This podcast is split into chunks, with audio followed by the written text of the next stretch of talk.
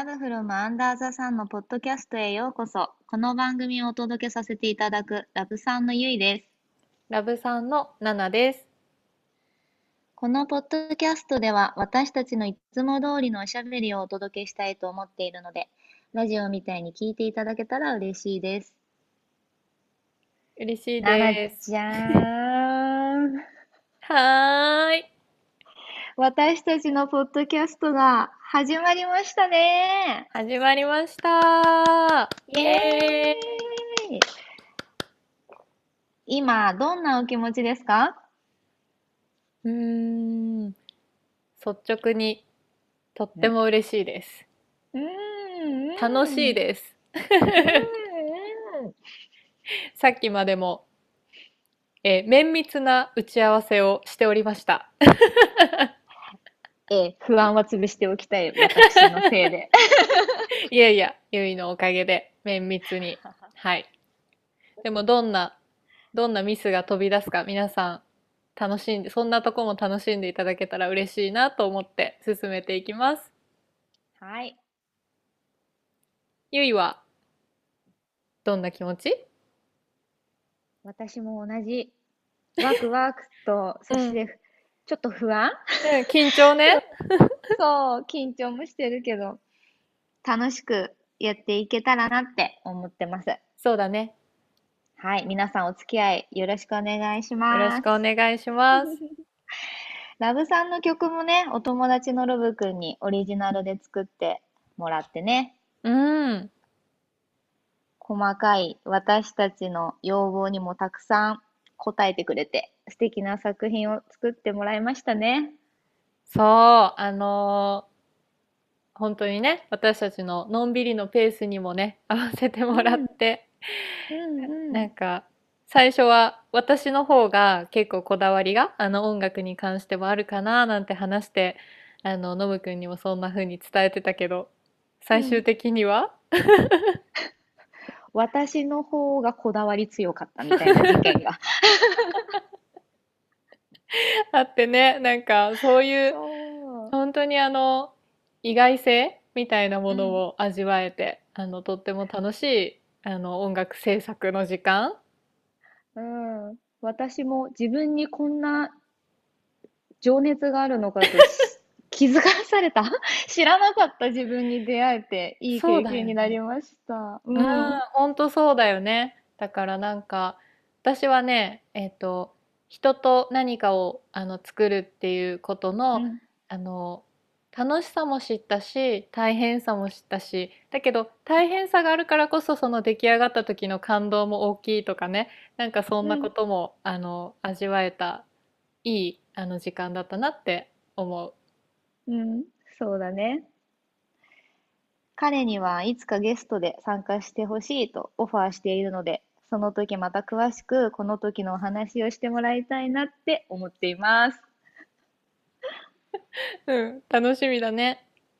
うん、えっと、彼の活動については、えーインスタグラムのアカウントでアートノブで検索してもらえるとあのチェックできると思うのでぜひあの何か制作してみたいなっていう方はあの依頼してもらえるといいなと思います。はい、チェックしてみてください。では、まずは2人のことを自己紹介がてら話していこうと思います。はい。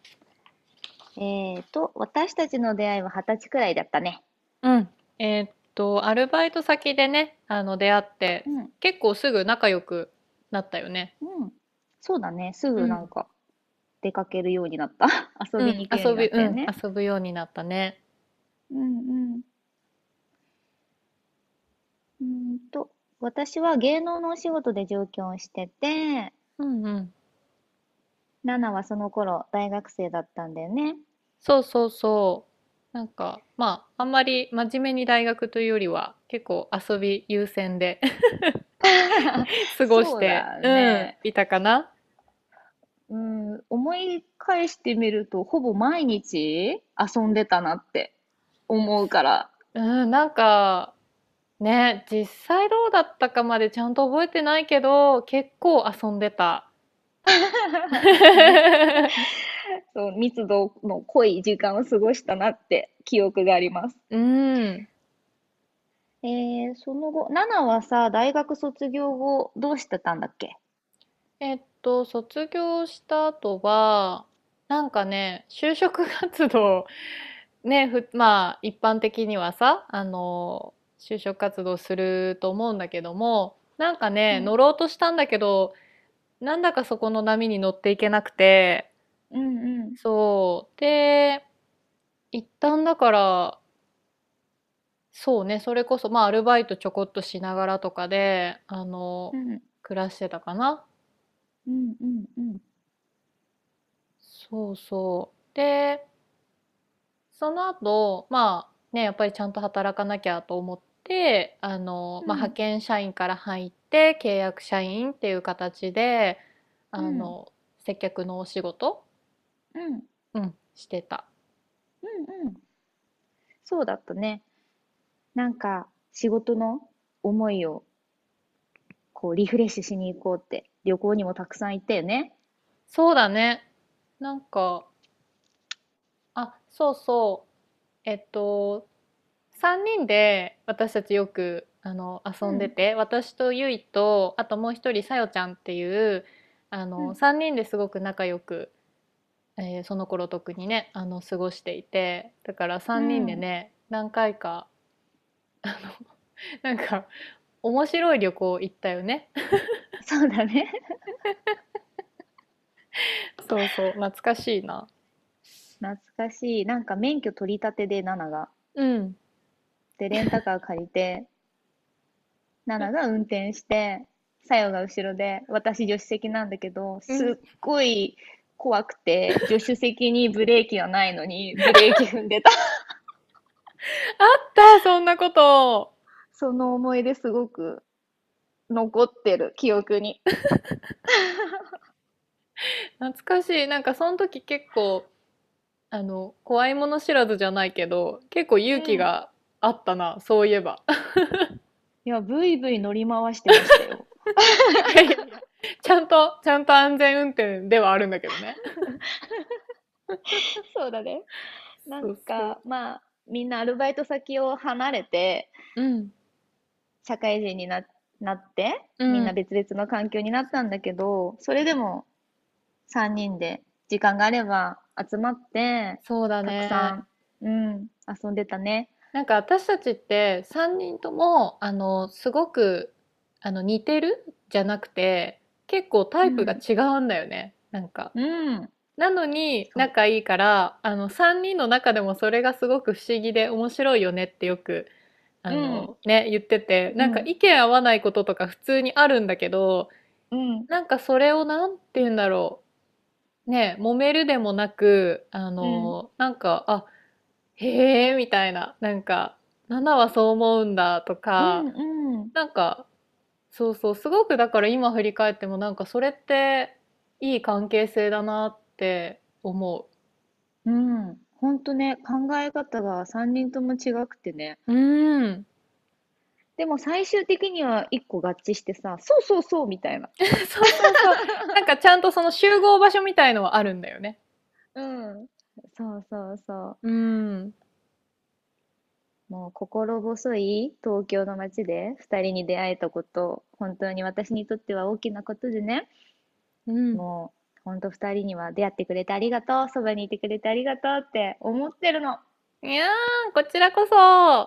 ありいがととう。ありがとう。私たちはあのちなみに先に言っておくとたびたびう。うん。このようにして、えーまあ、イチャイチャタイムと申しておりますが、あの設けております。でもあのそはい。れって本当に大切なことなのであのみんながねあの誰とでもとは言わないけどなんかうん。誰かとこうやって褒め合ったりとかうん。あのお互い認め合ったりとかっていう時間ってすごくあの素敵なことなんでそんなこともうん。包み隠さずにあの表現していけたらと思っております。はい。その通りです。えー、そこから私は多分、うん、いきなり？オーストラリア行ってくるって言ってうんう行っちゃったんだんうん。よね。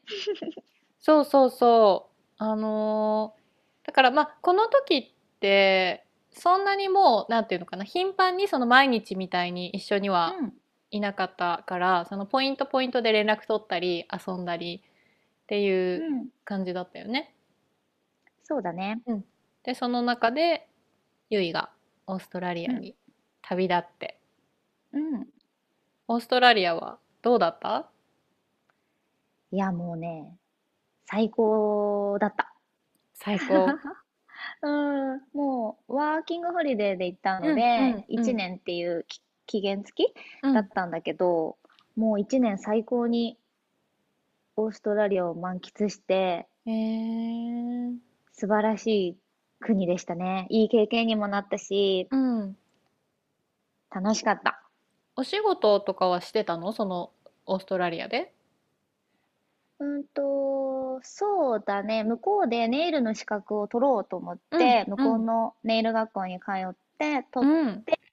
で、卒業してから、うんと、働かせてもらえるところを探して、うにん。2件で雇ってもらってたんだよね。うん。一つはチャイニーズの、うん、台湾ニーズか。台湾ニーズうの、ん。うんと、お店？うん。ビューティーサロンみたいなところで、ネイル担当、ネイル部門として働かせてもらって、もう一つは日本人が経営しているヘアサロンの中にあるネイル？うん。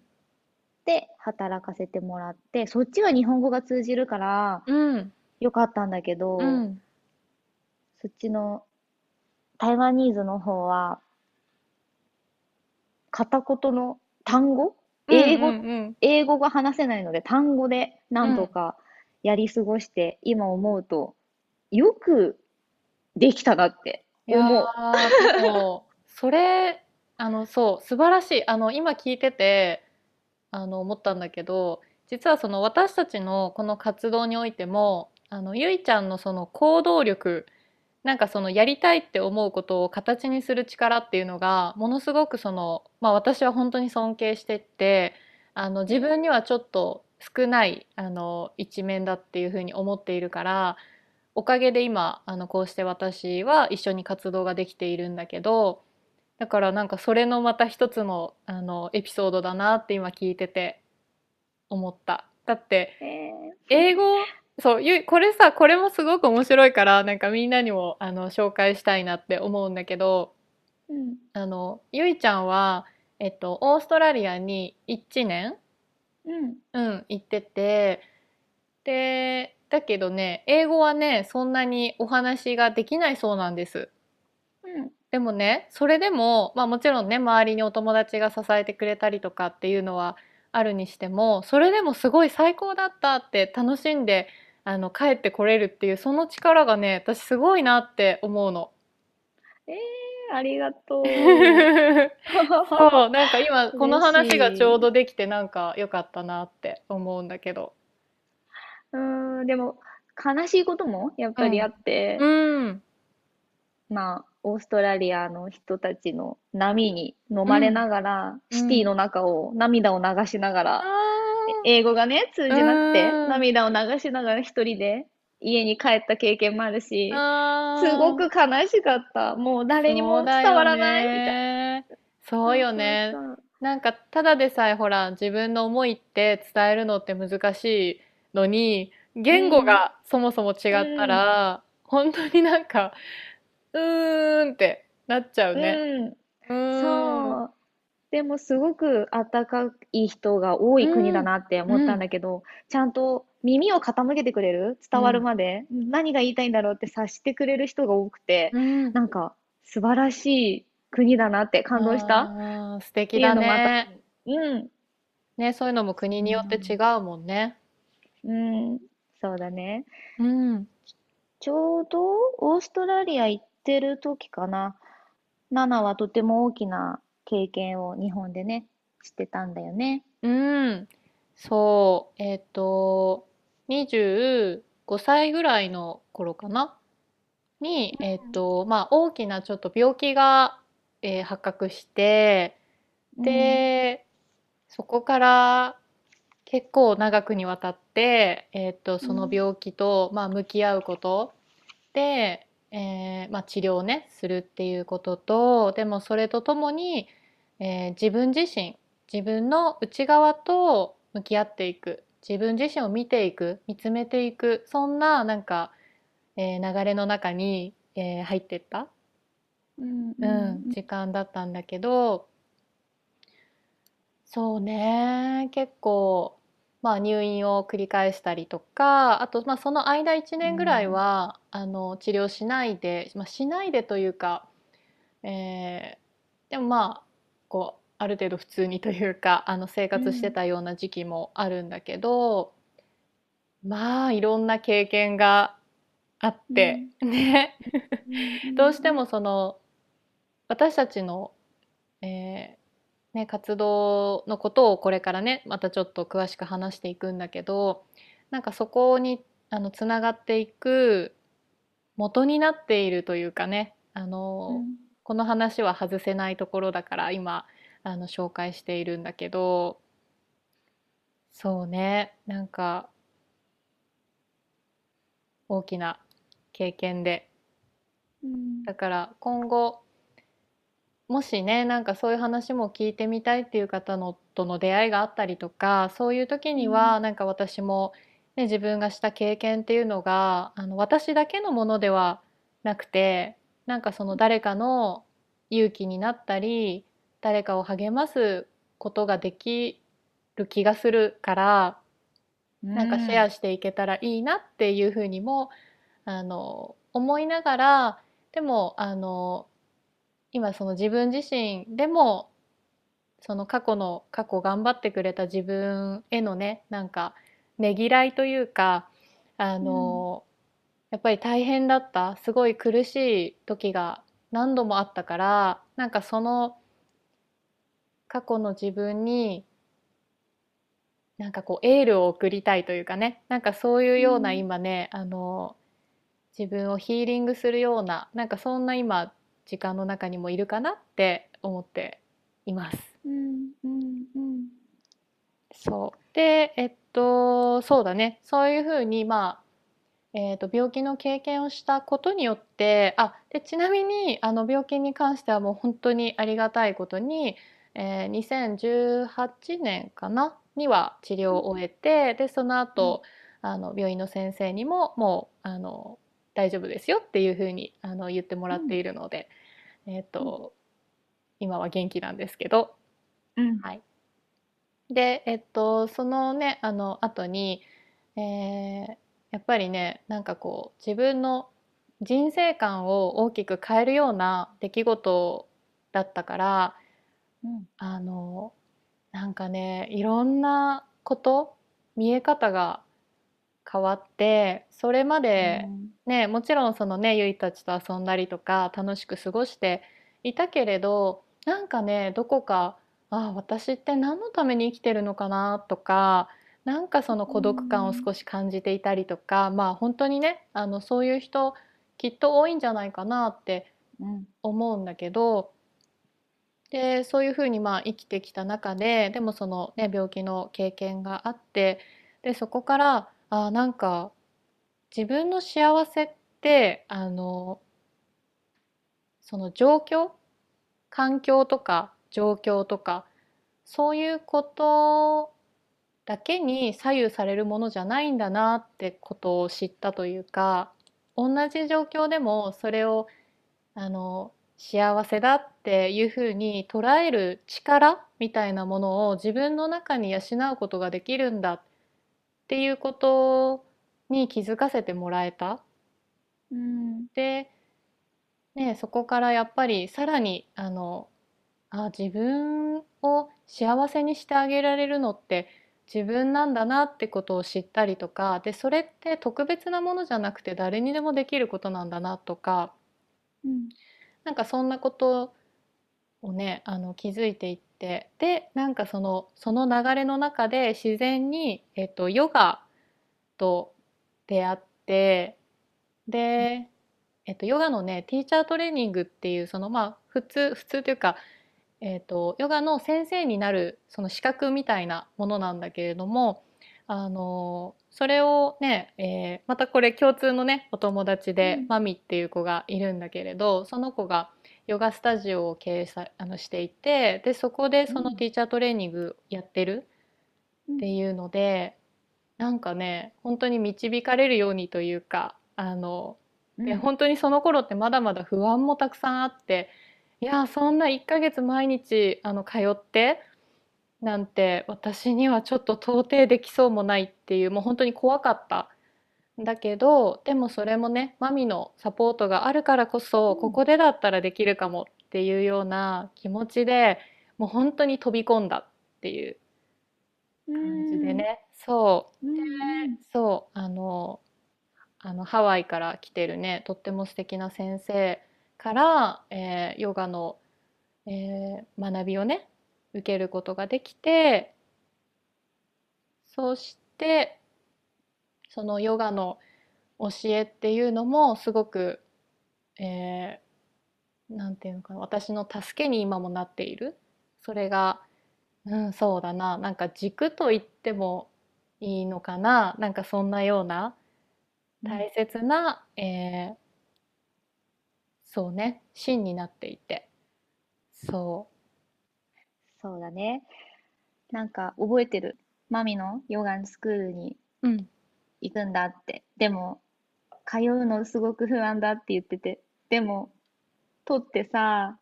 ねえ、卒業して、うん。ほんと素晴らしいね、君、みたいな。うん。うん、本当にあのえっ、と泣きながら。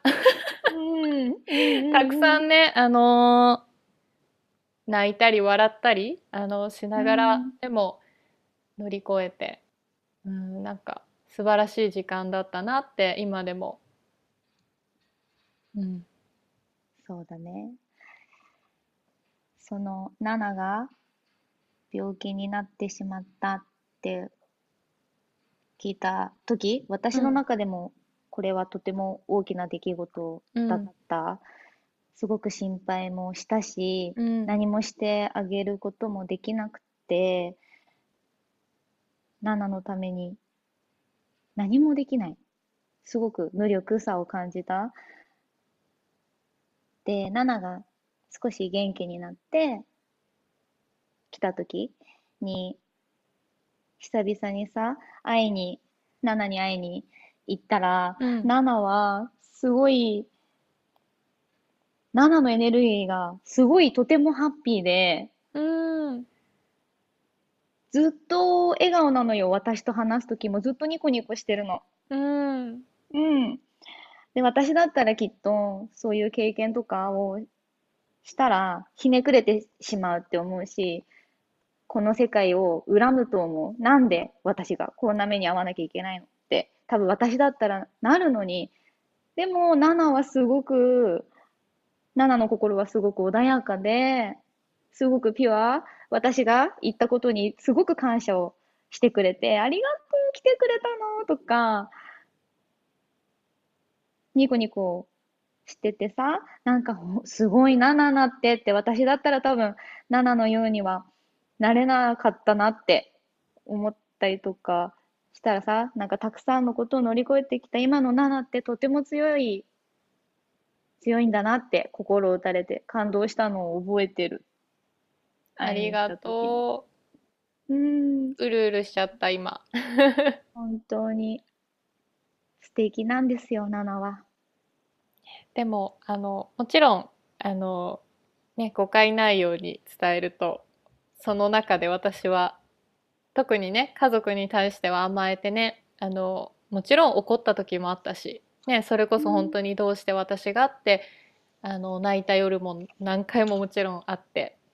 うん、うん、だけどでも確かにその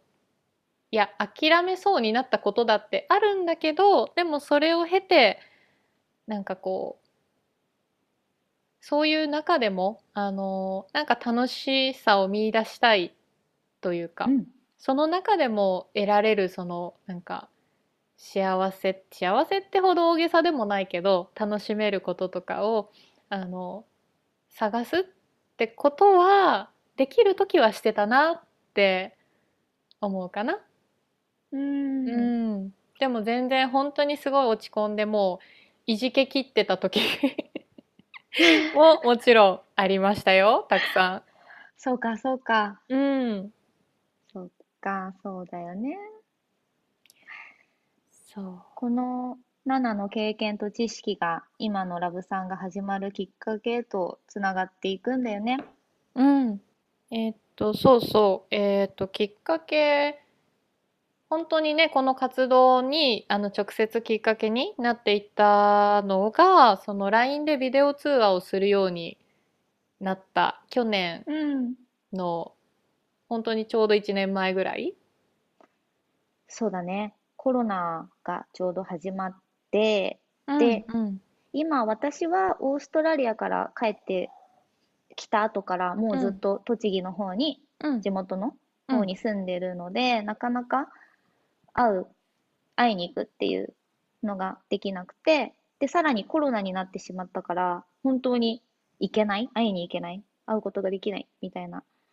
感じだったんですけど、ナナが気さくに LINE でビデオ通話をかけてきて、言ってあげて、言ってあげて最初の戸惑いのことを。もう普通にかけてくるの、いつでも、どこでも構わずに、なんだろうな、ビデオ通話ですの通知が来るんだよね。もう、え？今、今？みたいな。すっぴんでパジャマ、ダラダラしてた。嘘、出れないって思ってたの、最初は。でも、普通にかけてくるから、もうそのうちさ、もうどんな姿でいようが、普通に出るようになって、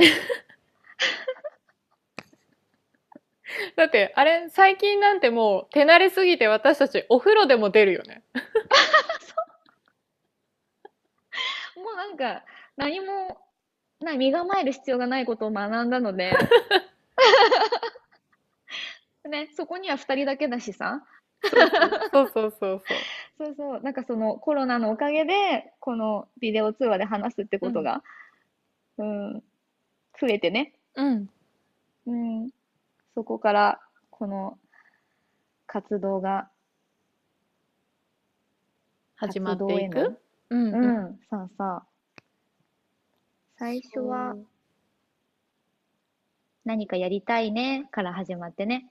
そう、あの、ゆいがね、なんか、なんかやりたいって、なんかこう、ちょっと、ちょっと興奮気味に、うん、そのそう勢いを持って、あの、連絡してきてくれて。うん、うん。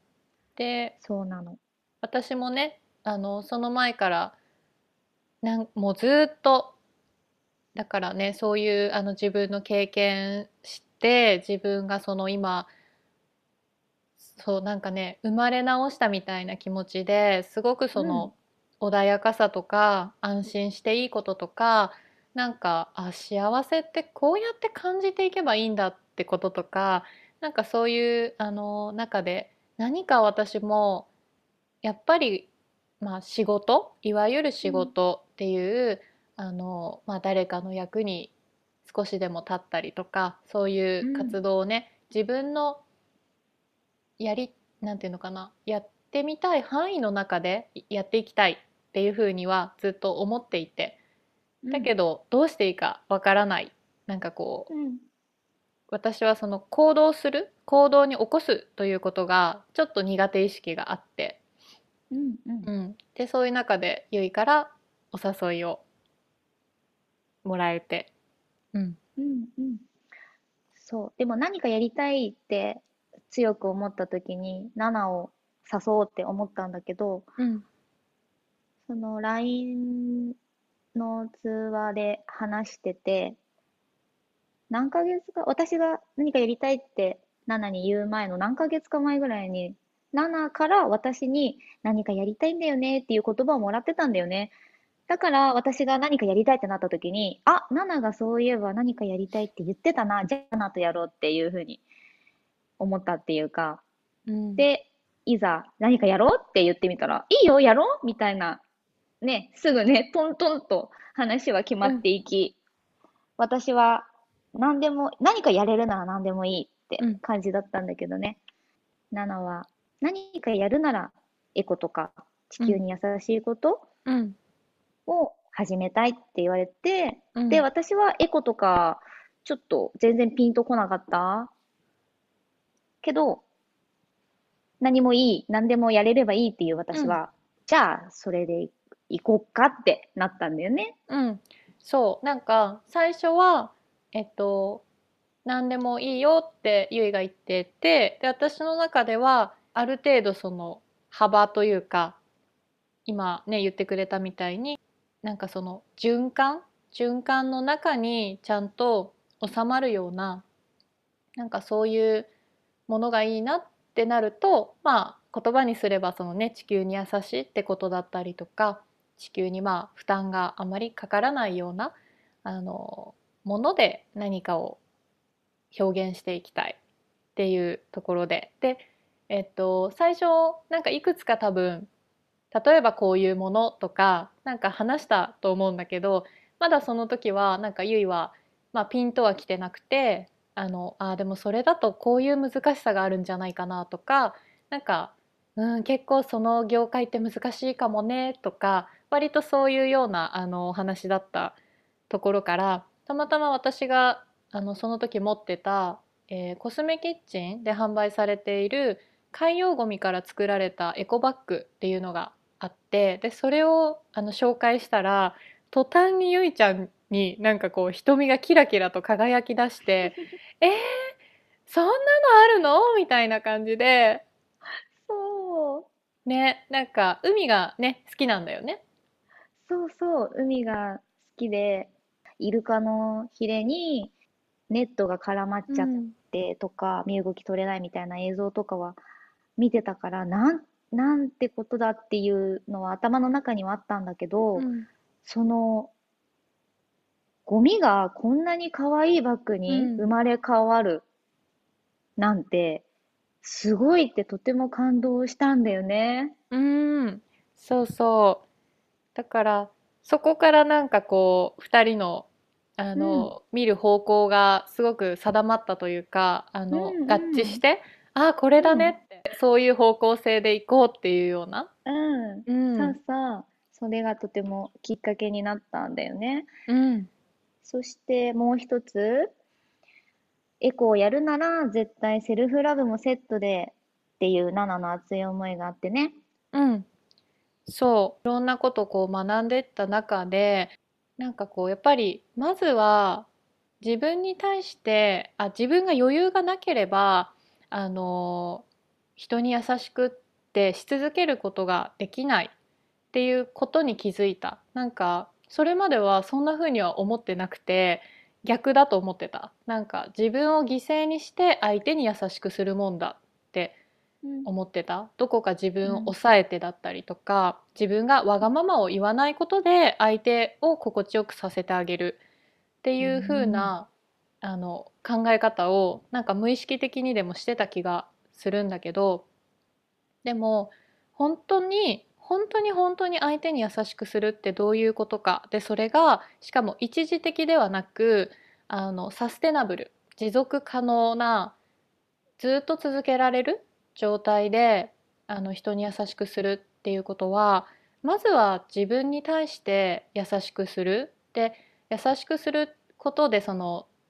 自分が安心ができて自分が幸せを感じられて自分が健やかな状態であってそうして初めてあの周りの人にもその愛をこう分けてあげられる優しさを伝えてあげられるそれがやり続けられる。っていうふうにあの自分自身が感じていて。で、えっと、そういう中でその環境のねこととかも興味を持ち始めてあのいろいろ例えば、えーペットボトルをなるべくまあ買わないようにっていうことでエコボトルを持ってみたりとか、まあ、そういうことを少しずつこう取り入れてやっていたんだけれどもあのその時にあれもダメこれもダメこれは環境に悪いから良くないっていうふうに責める方向にねどうしてもあのなんだろうこうちょっと真面目な人ほどあのなりがちというかこれじゃダメだとかこんなんじゃダメだとかあまだこんなのも私は使ってるとかね。あのそういうふうにあのなってしまうのも私自身がそういうふうになってしまう時があってでもそれってすごくもったいないことだなって思ったしあとそういう時にやっぱり励ましてくれるあの発信している方っていうのもいてね。そそんな風に自分を責める必要は全くないですよってことを伝えてくれている方がいてで私も本当に自分がそういうあの体験を何度か今でもねそう思う時ってあるんだけどでもそういう経験をしてるからこそみんなにもあの決してその地球に優しくするから自分が全部我慢しなきゃいけないとかっていうことじゃないっていうかねあのそんなところも合わせてやっぱり伝えていきたいなって思ったのでまあ言葉で表すとセルフラブ。っていうところでうん。セットにねあのしたいっていうふうに伝えたんだよね。うんうん。だけど、えっと、ゆいちゃんはまだその時はセルフラブっていうものに対してなんかこうあんまり、えっと、ピンときてなかった？そう。その時の私はあまりピンときてなかったんだよね。うん。うん。でもそもそも自分に優しくできているって自分では思ってた。うん。うん。でも全然自分に優しくできていなかったんだなってことをあの事件で思い知るわけなんですね。あのあの伝説のね伝説の事件で。本当に自分でもコントロールができないほどの怒りに飲み込まれてしまったんだよね。うんうんうんそう、それで、ナナに泣きながらね、電話して、うんもう自分でもどうしたらいいかわからないし、うん何が何だかわからない、助けてってうんヘルプを出したんですけど。うん、そうそう。なんか、えっと、確か、あれだよね、その、多分、あの女性のそのホルモンのこう、あの流れというか、の中で、多分そのホルモンの影響とかもあって、うん。すごくこう感情的になりやすい時期だったっていうことうもん、あったりとか、で、そういう話もしたんだよね。あの別にそのゆいの心が何かおかしいとかそういうことではなくて、あのホルモンの影響で体からねそういうあのエモーショナルになりやすいあのう。うん、時期っていうのがあの特に女性はあるからでちょうど私はそれを学んだ後だったから、それの説明がなんかこうできたうん、うん。からあのまずはあの大丈夫だよっておかしくないよって、なんかもう本当にこう混乱していた状況だったからうん、ねそうそうそう。だから大丈夫だよっていうことをこう客観的に伝えたりとかうん。そのナナのね、アドバイスしてくれたこととか、言葉がうんすごく心に溶け込んで、すごく落ち着いたんだよね。うんなんかもう、解き放たれて、安心した？うん感覚はすごく何とも言えないし、今思えば何で起こってたかもちゃんとあんまし確実には覚えていないぐらい、本当にもう怒りにコントロールされてたんだけど、なんかその時にね、怒りの感情は二次感情なんだよってナナが教えてくれたことがあって、うん。私の中でそれはもうすごく大発明だったの。あのえっと訂正すると私が発明したわけではありません。そうそう。あのちょうど私も多分うんヨガのクラスだったかなんかね瞑想のクラスだったかでそういう話をこう、あのなんだろう確かそういう脳科学的なというかねあの、うん。科学的にもあの証明されているような話としてあの、聞いてたからなんかそういうこともなんていうのかなうーん論理的にというのか伝えることで一層その理解しやすい、うん、ねそうだね。うん。そうそうそうでそう怒りってあの二次感情だからその元にあの、うんまあ、悲しみだったりとか何か寂しさだったりとかそういうものが実は隠れてるんだよなんて話をしたりとかしてでそういう自分の本当の感情を見てってあげるっていうのもうんすごくあのおすすめして。そう、そのね、怒り怒うん。ってピーってなっちゃってた時に、そのうんナナが言ってくれて、その前の感情は何かなって聞いてくれて、で、自分にフォーカスしてみたら、あ、私、怒りの前に悲しみが来てるってうん。知った？うん。そそこがね、すごく大きかったと思う。ん、なんか本当にその出来事っていうのが2人にとってまたその2人の方向性を合わせるために起きたんじゃないかって思うぐらいの そのやっぱりさこういう話って知識としてもちろんあの聞いたことってあるっていう人もたくさんいると思うんだけどでもその知識として聞いて知ってるってことと自分の体感としてあのその時本当に役に立ったっていうあの経験があるかないかって大きく違うと思うから、そのゆいの本当にねでも私もその時どういうふうに話したとか具体的に覚えてないんだけど でもあのゆいがその最初電話してきた時にそのもう本当に泣きながらあの説明してっていうところからそのもう話し終わってじゃあねってなる時のゆいの そのすごく落ち着いていてなんかうんなんかちょっと整理ができたような気がするっていうでやってみるって。あの、言った時のその変化、う。うん。うん、っていうのはものすごく感じたからなんか自分の中でも本当に嬉しかったっていうか自分のあの学んできたことが役立った瞬間だったっていうかね。うん。そのナナの学んできてくれたことを私に教えてくれて、私がそれを体感して解き放たれたら、セルフラブってうん。なんて素晴らしいことなんだってうん。思えたきっかけになって、ぜひこれは私みたいにどうしたらいいかわからないぐらい、もうわかんないみたいになっちゃってる人にもっと伝えてってほしいなって思ったんだよね、セルフラブは。うん。でも、セルフラブをもうこんなにすごいんだよって私は体感したから分かってるけど、でもね、やりたくないことを無理してやらなくていいんだよって周りに伝えると結構言われるんだけど、うん。何もやらなくなったら結果ダメ人間になっちゃうんじゃないの？とかうんうん言われることが多いんだよね。うん。そう言われてしまうと、なんてつ言ったらいいかわからなくなっちゃうんだけど、ナナだったらどうやって伝える？そうだね。なんか別に私が言うことが正解っていうことでは全然ないと思うしなんか、うんまあ私が今あの経験してきた中であの、うん思うこととしては多分えっと何もししたくないうん。って思ってる時ってすごく疲れてると思うのね。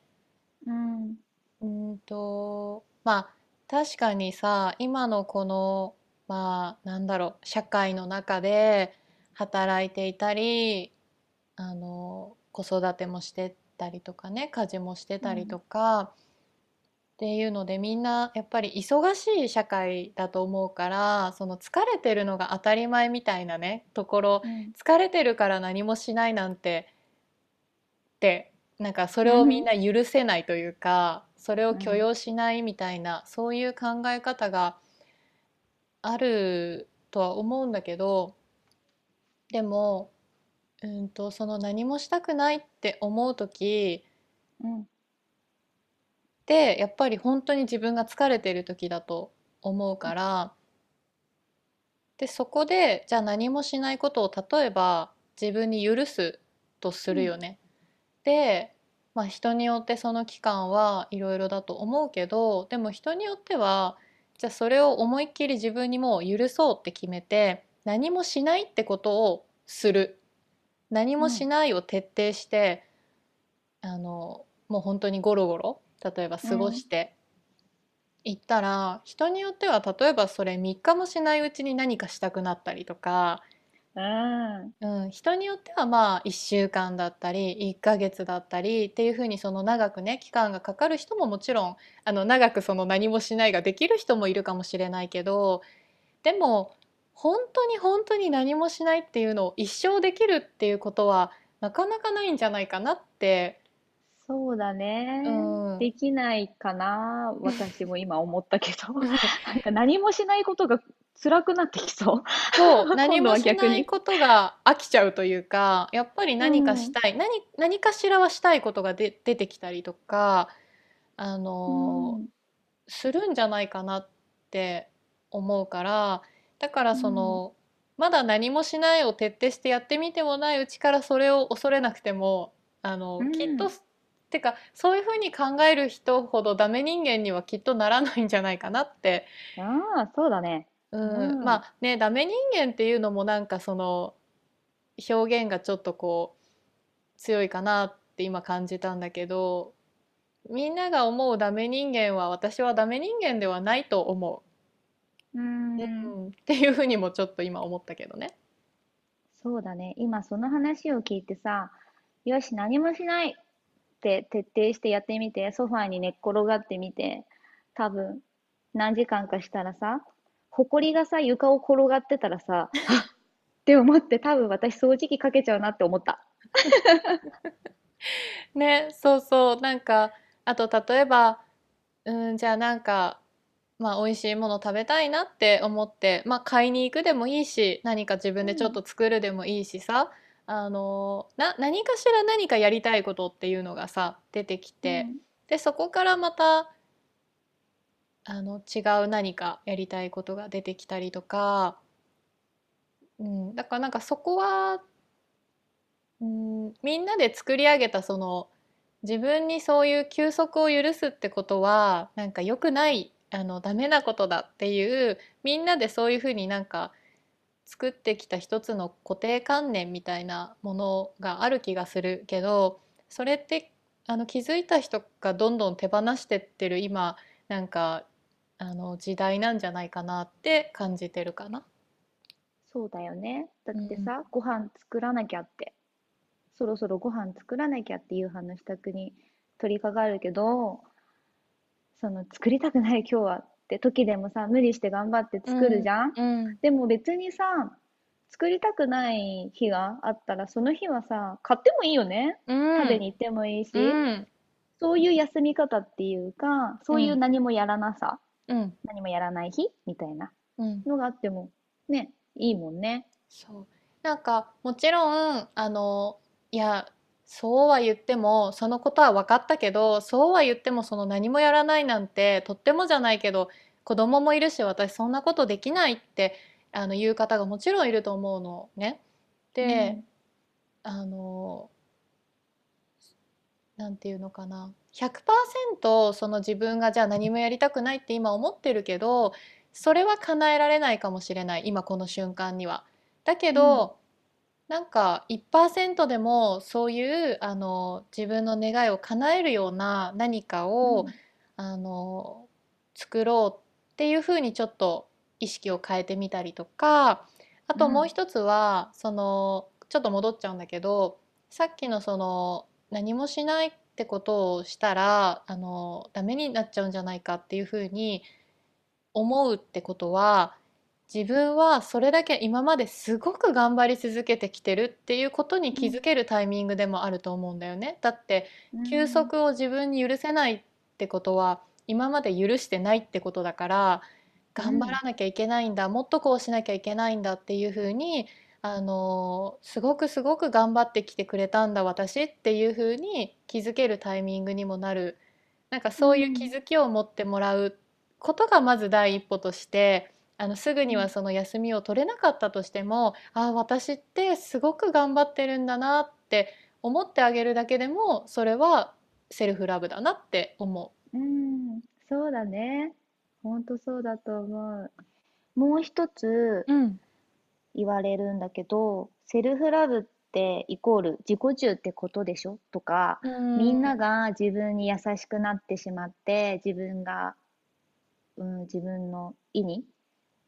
ならないものはやらないって投げ出してしまったら社会が回らないんじゃないかとかうんうんうん。言われることがあるんだけど、うん。それについてはどう思う？えっと私もあの本当に同じように思ってたと思う、うん。その若い頃なんかセルフラブって聞くとなんかさえ？みたいな。それってただ自分に甘いだけでしょ？みたいな。い わかる。や本当にそう思ってた。あの、うん。からすごくそうやって思う人の気持ちもわかる。うん。で、まあ、今の私がまあそれに対して答えるとするならうん。うん一つまあ思うのはえっとなんかその人ってみんなそれぞれが本当にあこれってなんていうのかなよく言われる話だからあの、うん。流しちゃうところがある気がするんだけどあの人ってみんなそれぞれ違うよねっていう話？その今、うん。多様性とかっていうことも、まあ、言葉として流行ってる気もするしでその多様性を認める社会みたいなこともねすごくあの言われるようになってると思うんだけどうん。なんかそのまあちょっとそういうのは置いといてもあの単純になんていうの私たちって本当に本当に本当に一人一人があの全然違うというかあの、私ねなんか例えば真夏暑い時に暑さに弱いのでなんかちょっとだけお散歩とかね例えば行った時もうそれだけであー暑いなと思ってうん。あの早くお家帰ってあの涼んでシャワーも浴びようとかねあのうん思うんだけど、でそういう中でねあのお家を建ててる人うん。大工さんっていうのかなあの、うんうんとかを見るととかあと工事現場の方とか見るとねもう信じられないわけそれができるってことが。うん。あの想像ができない。私だったらもう多分5分10分やったら なんかもうこう伸びてしまうんじゃないかって思うくらい自分にとってはもうとってもじゃないけどできないうん。ことなんだけどでもそれをやってる人たちっていうのはあのなんていうのかな。お全員じゃないとは思うけど多くはそういうことが得意。例えば暑いのが得意だったりとか、あのっていうことであのできてると思う。あ,、まあ、あとはねあの鍛錬というかそういう環境でずっと働いてるから慣れていくっていうのももちろんあるとは思うけどなんかそういう一つのあのことからも思うのがその本当に人ってそれぞれ違うあの、うん。食べ物も、まあ、いろんな食事法とかあるけどでもそれすらも合う合わないがあったりとかこの人にはいいけどこの人には合わないとかねうん。それと同じで性格とか考え方とか好きなものとか嫌いなものとか全部全部がみんな違うからだからこそ社会って成り立ってるんだなっていうふうに私は感じていてだから自分が自分がそのうん自分を大事にしながら自分が本当にやりたいって思うこととか大事にして、であんまりあの好きじゃないこととかやりたくないうん本当にやりたくないこととかはあのやらないっていう選択をしたところで、えっと社会が回らなくなるってことはきっとないんじゃないかなって私は感じている。うん。うん。うんそうだね。そうみんな人は違うからこそバランスが取れるうん。だから、うん、なんか今はその今はというか今までの社会っていうのはなんかこうどこか自分を抑えつけて我慢してそして頑張ってそうしないとあの仕事って成り立たないっていうう、ん。なんかそういうあのそれも固定観念というかみんなのなんか意識がそういう、うん私もそう思ってたしあの仕事ってその辛いのが当たり前だし我慢するのが当たり前だしっていうそう風に、だね。うんあの思ってたけどそれもなんか今本当にみんなの意識も変わってきてるんじゃないかなって思っていて。あとなんかよくこれを言うとじゃあ本当に嫌なことは何にもやらなくていいの、うんなんかその仕事してる中であの例えばじゃあ好きなことを仕事にしてやっててだけどそれをじゃあ物を売っていたら経理みたいなそのお金の計算とか事務的な作業とかやらなきゃいけないことがあってでそれはあの自分はやりたくない仕事。うん。だからなんかそれはじゃあどうなるんですか？みたいなあの 話がねうん。あったりするけどなんかそれはあの、まあ、細かい話だけどそれは私は今どう思うかっていうと本当に嫌なんだったらあの本当に嫌なら、あの誰かにお願いすればいいと思うしうん。であとはでも実際その自分がやりたいことうん。何か伝えたいって思うこととか表現したいって本当にそのなんかこう自分のなんていうのかな真の部分から思うようなことを取り組んでいたら多分その道中にあんまりやりたくない作業があっても別にそれって本当に嫌なわけじゃなくてなんていうのか乗り越えられるぐらいの嫌というか、その先にあるものがあるから進んでいけるうん。じゃないかなって思うかな。そうだよね。確かに。なんかもう仕事もいや働きたくない。何もしたくない、うんホームレスになろうって思ってうん。ねホームレスになったらいいと思うしで、うん。ホームレスになってみたらあれ？なんかちょっとこれは自由度がひ逆にないなとか、うん。お金を使えないなとかって思ったらうん。働くだろうし、なん。うんか本当ねその時々での気持ちをうん大切にしてやっていけるような、なんかそういうみんなにとって優しいこうエッセンスを私たちが届けられるようなコミュニティを作りたいうんっていう思いもあり、ラブフロムアンダーザさんよね。そう、えーこんな感じでセルフラブを大切にコツコツと練習中の私たちが始めたこの「ラブフロムアンダーザさんという、えーとまあ、最初はまず今インスタグラムのアカウントからスタートしているんだけど、うん。えーっとそこでは、まあ、サステナブルを軸にしてそのエコなライフスタイルのことをこうポストしたりとかそれとそのセルフラブ日常を豊かに暮らすっていうことそういうことをあの表現してみています。ではい。私たちのあの願いとしてはあのそうまあずっとねさっきも伝えているけど誰かにあの優しさを持って接するためだったり、まあ、地球環境のこともあの今一度考えてみようっていう中でまずは自分自身を整えて楽しくあの生きるっていうことそういうところにもあの目を向けていきたいなって思っていてでそんなあの私たちのようにこう自分というものを見つめ直したりとか今整えてあの見ているっていうようなそういう仲間たちとつながれるような場所をあの作りたいなっていうところでこの「ラブフロムアンダーザさんがスタートしています。はい。はい。で、えっと、まあ私たちがね、伝えたいことって結構今日、あの、いくつかエッセンスとして話せたんじゃないかなって思うんだけど、今の社会っていうのが、あの、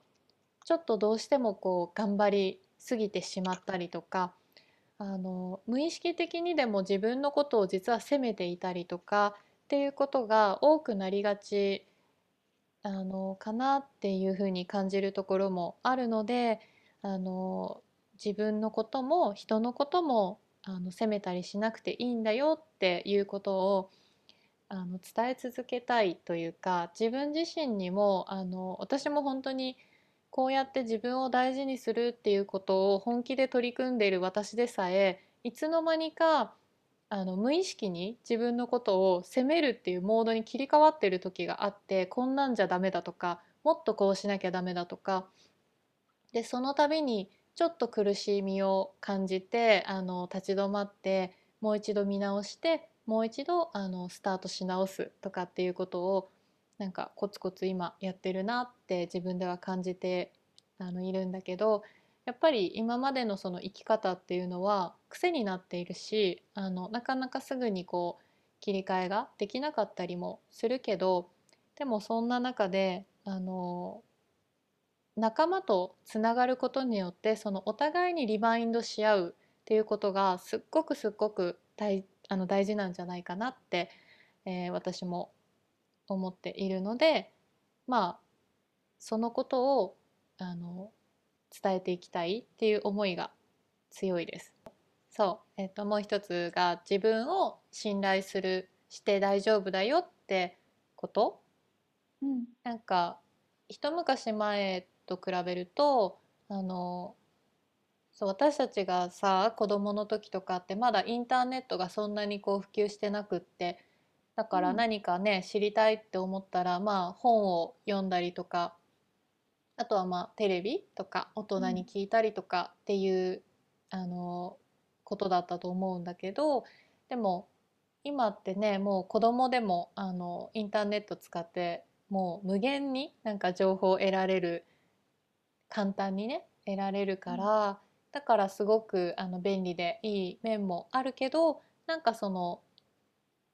分からなく逆にねなってしまいがちというかすごくみんながそれにうん疲れる時もあるだろうしね情報がたくさんあることによって。だからあのその時に自分をあの自分を一番信じていいっていうことをなんか覚えておくというかあの思い出すようにするとすごく楽になる瞬間があるなって最近感じているのでなんかそんなこととかも伝えていきたいなって思っていてであとは、そのそういういろんな自分と向き合い始めてで変化が起きていくと思うんだけどそういう時にあのコツコツやるっていうこと、なんか今までのやり方とちょっと違うあの角度からやることとかが出てくると思うからそういう時に焦ってしまうとあのなんて言うんだろう自分をまた責めてしまったりとかあの、ねなんかこう焦るとあこれじゃあやっぱりダメなんじゃないかっていう風にあのなってしまうことが私もよくあるからだからそんな時は、なんかこのコツコツっていうのをキーワードにあの覚えておくとあいいんだ一歩一歩進んでるんだっていう風にあのそれもあの伝えて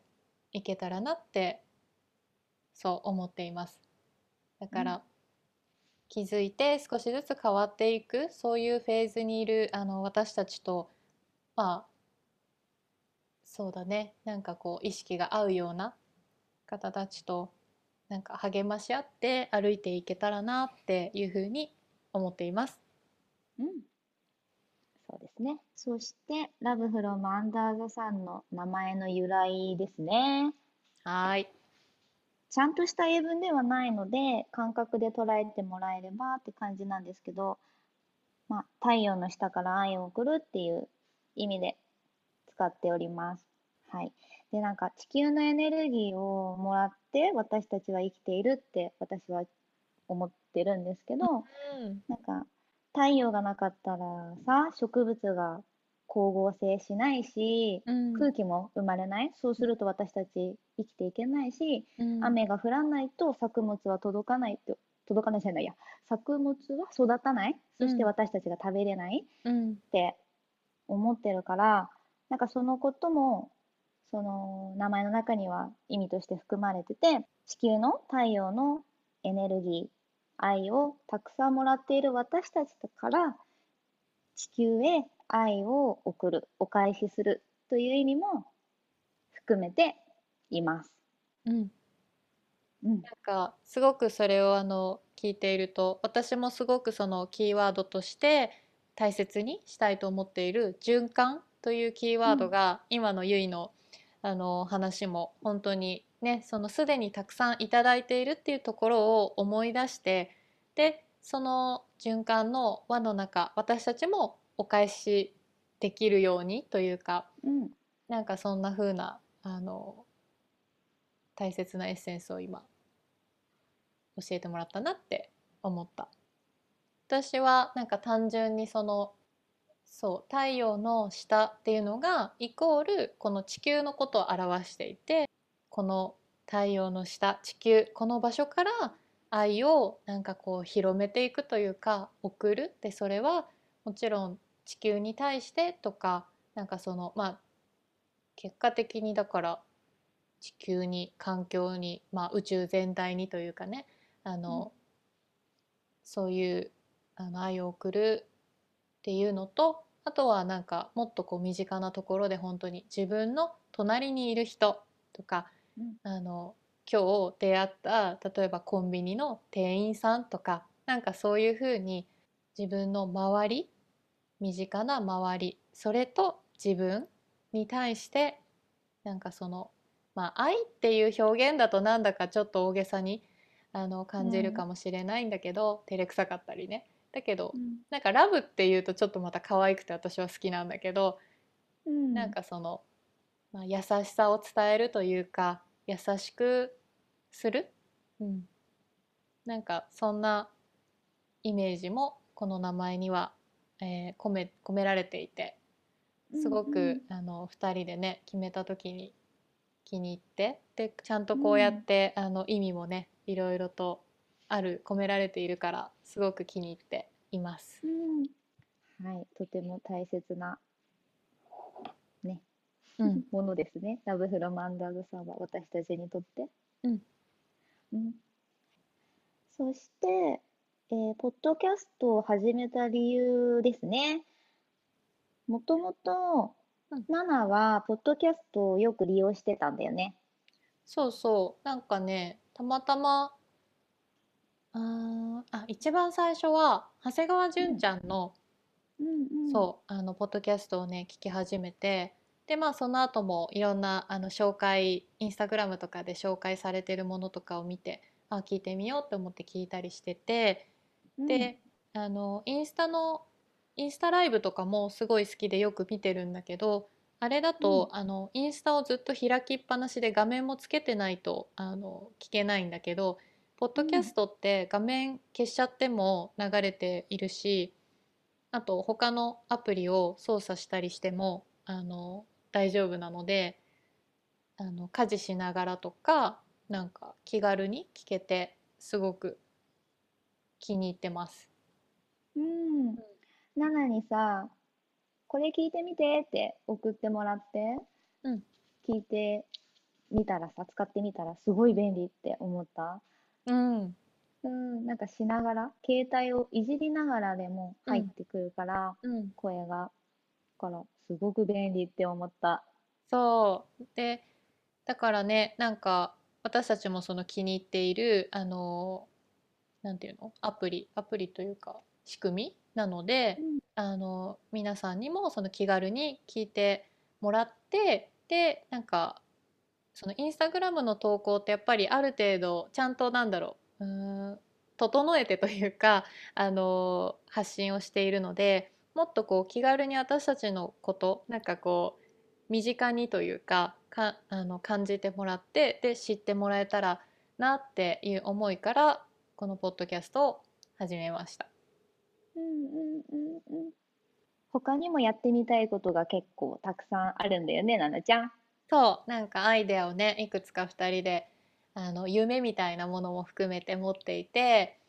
今ね、具体的に実はあのすでにちょっと考え始めているというか進めているものっていうのが、あのまあ、T シャツとかあの、何かこうオリジナルで、えーおしゃれなアイテムを作っていきたいっていうのでそれは実はすでに動き始めていてね。うん。うんそうそうそう。いでつかは、うんその T シャツとかバッグとかもゴミからうん作れたらいいねって思そってるんだよね。うなんか私たちもちょっとあのもう少し、うん、学んでというかねアップサイクルだったりとか、そういうものであのできたらいいなっていう夢を持ちながらまずはちょっとね身近なところで一旦あの、うん普通のね 普通のというとあれですけれど、あのコットンの T シャツとかをちょっと今作り始めていて、あとはオンラインサロンもあのやりたいねってやっぱりこう仲間とつながる場所っていうことを私たち思っているのでつながりやすいというか、私自身もその他のねオンラインサロン実は参加したことがあってうん。すごくなんか、うん、つながっている安心感というかあこういう仲間がいるって嬉しいなっていう感覚うんをすごくこう感じられたのでなんかそういう場所ができたらいいなってねみんな気軽に参加できるようなものであのそうだね。考えています。うん、何かやりたいって私たちのように思ってもうんどう、いざどうやったらいいかわからないみたいな人たちに私たちが今までポッドキャストをどうやって作ってきたかとか T シャツをどうやって作っていこうって思ってるかとかそういうのとかがオンラインサロンの中で発信していけたらいいなって。うん、そう。なんかそういよねう